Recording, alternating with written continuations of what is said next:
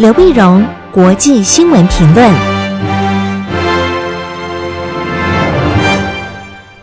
各位听众朋友，大家好，我是台北东吴大学政治系教授刘碧荣。从六月份开始呢，那么我每周的新闻评论，除了在 Podcast 啦、呃 Facebook、YouTube、Song On 之外呢，也入驻了喜马拉雅海外版喜马拉雅 App。那喜马拉雅 App 的英文拼音是 H I M A L A Y A，喜马拉雅。所以如果你喜欢听我的节目，你可以在喜马拉雅也可以收听我的节目。好，你下载了喜马拉雅的 App，进入 App 之后呢，搜索我的节目名称，就可以找到我的专辑，还可以听到很多其他优质的节目。那今天呢，为各位回顾上礼拜重要的国际新闻呢，第一个我们当然先看美国的一个情势，美国的种族冲突啊。那么所引起的暴动示威啊，越演越烈，越演越烈。那么在上个周末呢，其实那个示威的群众啊，那超出了过去的记录啊，那么各地都有，遍地开花。那么纽约啦、芝加哥啦、费城啦，都解除了戒严。那么游行，那么继续。那包包括呢前呃，包括了这个肯塔基州、肯塔基的共和党籍的参议员罗姆尼，或者说是这个呃华盛顿市的的 DC 的这个市长啊，都参加了游行。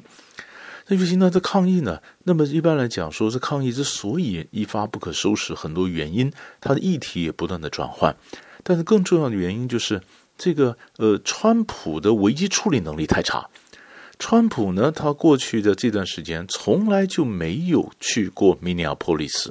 因为我们晓得那个黑人呢，弗洛伊德，那么被警察这个压制，然后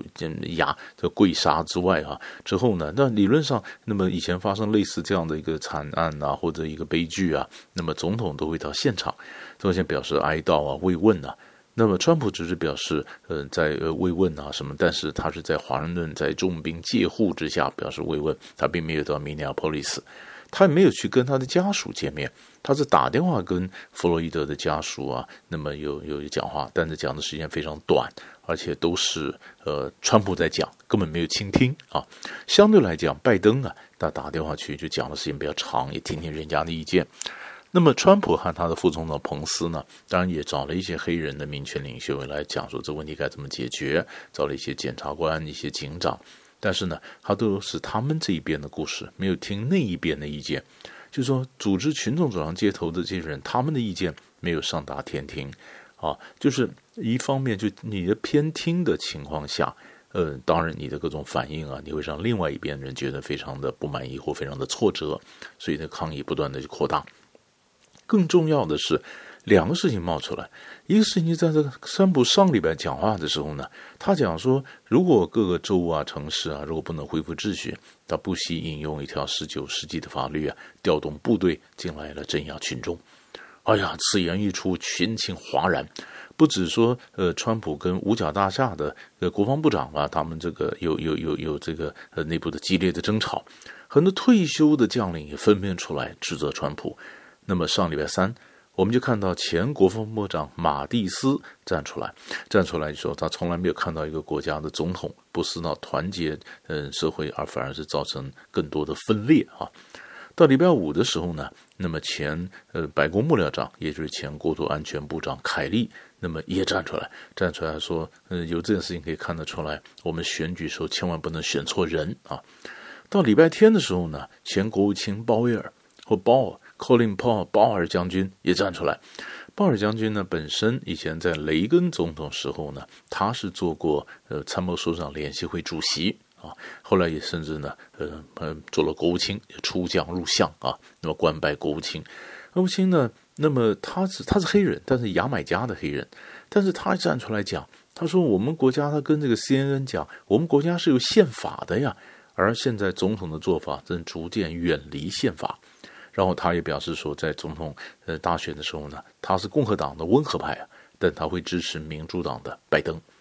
哇，那这个很具有指标意义。那共和党内部很多人纷纷的就分崩离析啊，就走了，走了。可是呢，当然还是有很多呃强硬的保守派的共和党人呢。所以在比如说共和党参议员 Tom Cotton。科科顿呢，他就在《纽约时报》上投书，呼吁说，必要的时候，他主张派兵队、呃军队来镇压。结果这件事情还余波荡漾，纽约时报这个言论版的主编班内特就因为登了 Gordon 的这篇投书，就引起群众读者的一个反弹，内部的反弹，最后在上周末辞职了。他辞掉了，他下台了。下台的原因就是说，那么当然他的本来最早是说，我们总希望各个意见并陈啊。可是问题在这种氛围之下，你说各个意见并陈，那很多人讲说，你虽然说这是公正的原地，让大家意见都表达，但是你违背了《纽约时报》当时办报的初衷啊，它的基本的精神。所以这个自由派的这精神，结果后来这个班奈特呢就下台了，下台了。那所以在这个整个过程里面，你看到这个舆论，你可以看到川普危机处理的不当，你可以看到这个呃军军人的或军方的一个反弹。更重要的，再往下走的时候，你发现整个的情势啊，议题有逐渐转换。现在议题还不只是谈到说种族的一个冲突，更重要是讲到是呃警政的改革。那怎么样改警改改革呢？所以 miniapolis 的这个议会就是一致通过说，这事情发生在我们的城市，这警察的单位已经烂到没办法改革了，打掉重练，所以要解散整个警察局，重新再来过。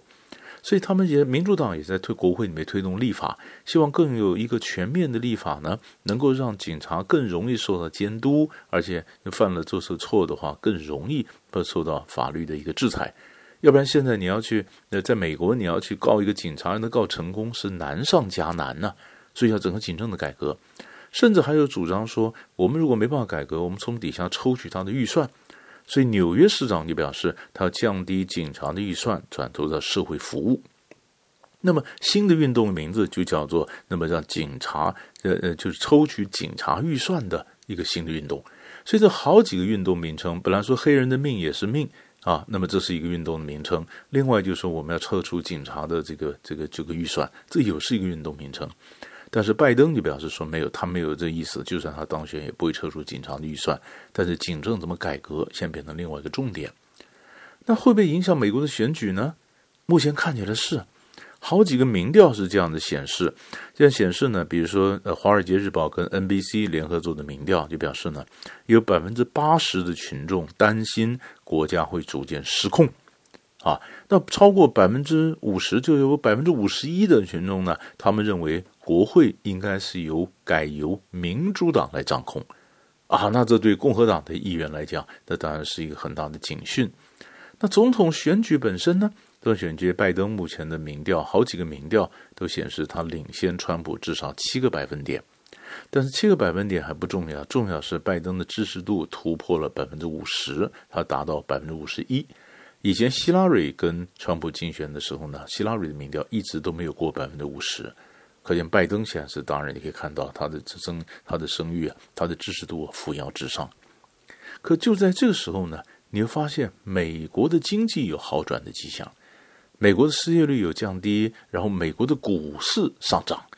那股市上涨，那川普当然说，你看这就是我的功劳啊，所以股市上涨。和配合这个民调的低迷，这两个激荡之下，最后怎么影响到美国最后的选举的结果啊？这个其实是我们可以观察的一个脉络。第二个新闻呢，我们看美国跟欧洲的关系。欧洲关系上礼拜五的时候呢，《华尔街日报》啊，那么登了一个独家的消息，就是川普呢准备呢要从北约撤军。北约撤军呢，他北尤其主要从德国。他们德国目前的常驻德国部队有三万四千五百，那川普决定要撤出，今年正在撤回来超过四分之一，超撤九千五百回来，九千五百撤出来，有一部分到调到波兰，有一部分就调回国啊。然后川普的意思是说，那任何时候美国在欧洲啊，在北约的部队呢，不要超过那么两万五千人。因为事实上，如果演习的时候呢，美国在美国的欧洲的部队就达到五万多人了，他现在不要超过两万五千人。那这件事情出来以后，当然影响到美国跟德国关系，影响到美国跟欧盟、欧跟北约的关系，影响到美国就是西方在欧洲的防卫。那当然，俄国当然最高兴，德国就很沮丧，因为和我很生气，因为你这个整个调兵的事情事前根本没有跟梅克尔他们商量。那为什么要撤军呢？为什么撤军？那么最主要的深层的原因呢，那就是因为川普老觉得你德国给的军费太少，你没有百分之二。一直没上百分之二，都百分之一点多，一直上不了百分之二。那既然你们不愿意承担的军费，那我们就走啊。所以在礼拜天的时候呢，德国媒体就也刊登了那么对这个外长啊，那么马斯的一个专访。那马斯呢就就表示啊，那么德美关系非常非常重要，但也承认德美关系呢非常的复杂。但是他们呢也讲说，呃，也讲说中国很重要，但是要跟中国建立维持良好的关系啊。但是呢美国总统选举的时候呢，可以看得出来，德国的外长马斯他的这个态度是支持拜登的。啊，那这个呃，我们就看了，在这个疫情还没有稍歇的时候，你要把这个九呃这个九千五百个部队从欧洲整个调回来，这种大规模的这个部队的调动，那么这会不会有什么样新的一个影响？因为从健康卫生的公共卫生来讲，或者以美欧关系来讲，或者军事同盟的关来讲，都是可以长远可以观察的一个大的一个方向。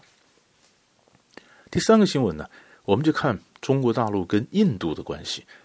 在六月六号的时候呢，上礼拜六啊，那中国跟印度的一些地呃这个指挥官呢，就谈判就怎么降低双方的边界冲突。因为事实上，从五月五号开始啊，在中国跟印度在喜马拉雅山的边界呢，发生好几次零星的冲突。零冲突，那他们有个默契，不会真的开枪，就两边的守军呢，就开始丢石头啊，打群架、打架，打到有的受伤的用直升机后送去医去医疗啊。那原因什么呢？原因就是印度最近呢，他的动作频繁，他在印中印边界很多地方，他开始修修公路啊，扩建这个桥梁啊，就连接很多个机场，这样的将来如果边界有任何冲突，他运兵会比较快，运比较快。那中国来讲的话呢，你这个分明就是在想在边界生事啊。印度说我在我的边界自己这样做有什么不对？还有什么不对啊？那么中国当然觉得你这是最基本上有点挑衅，何况是这个呃人民党啊，这个莫迪执政以来啊，他不管是对缅甸啊、对西藏啦、对对这中国等等，就是边界的问题，那对巴基斯坦呢，他通常都比较强硬，而且现在在印太战略的助攻之下呢，所以印度的每一个动作对中国来讲，它都具有某种程度的潜在的威胁。那印度是觉得中国大陆的你的一带一路对我来讲是个威胁。你从巴基斯坦这边围攻，甚至你一路下来到马尔地夫那边都有军事都有军港，你从印度洋对我包抄，这非常具有威胁。所以印度做的第一件事情呢，当然就是那边界当然是维持，不希望呢真的发生冲突，他改采外交攻势。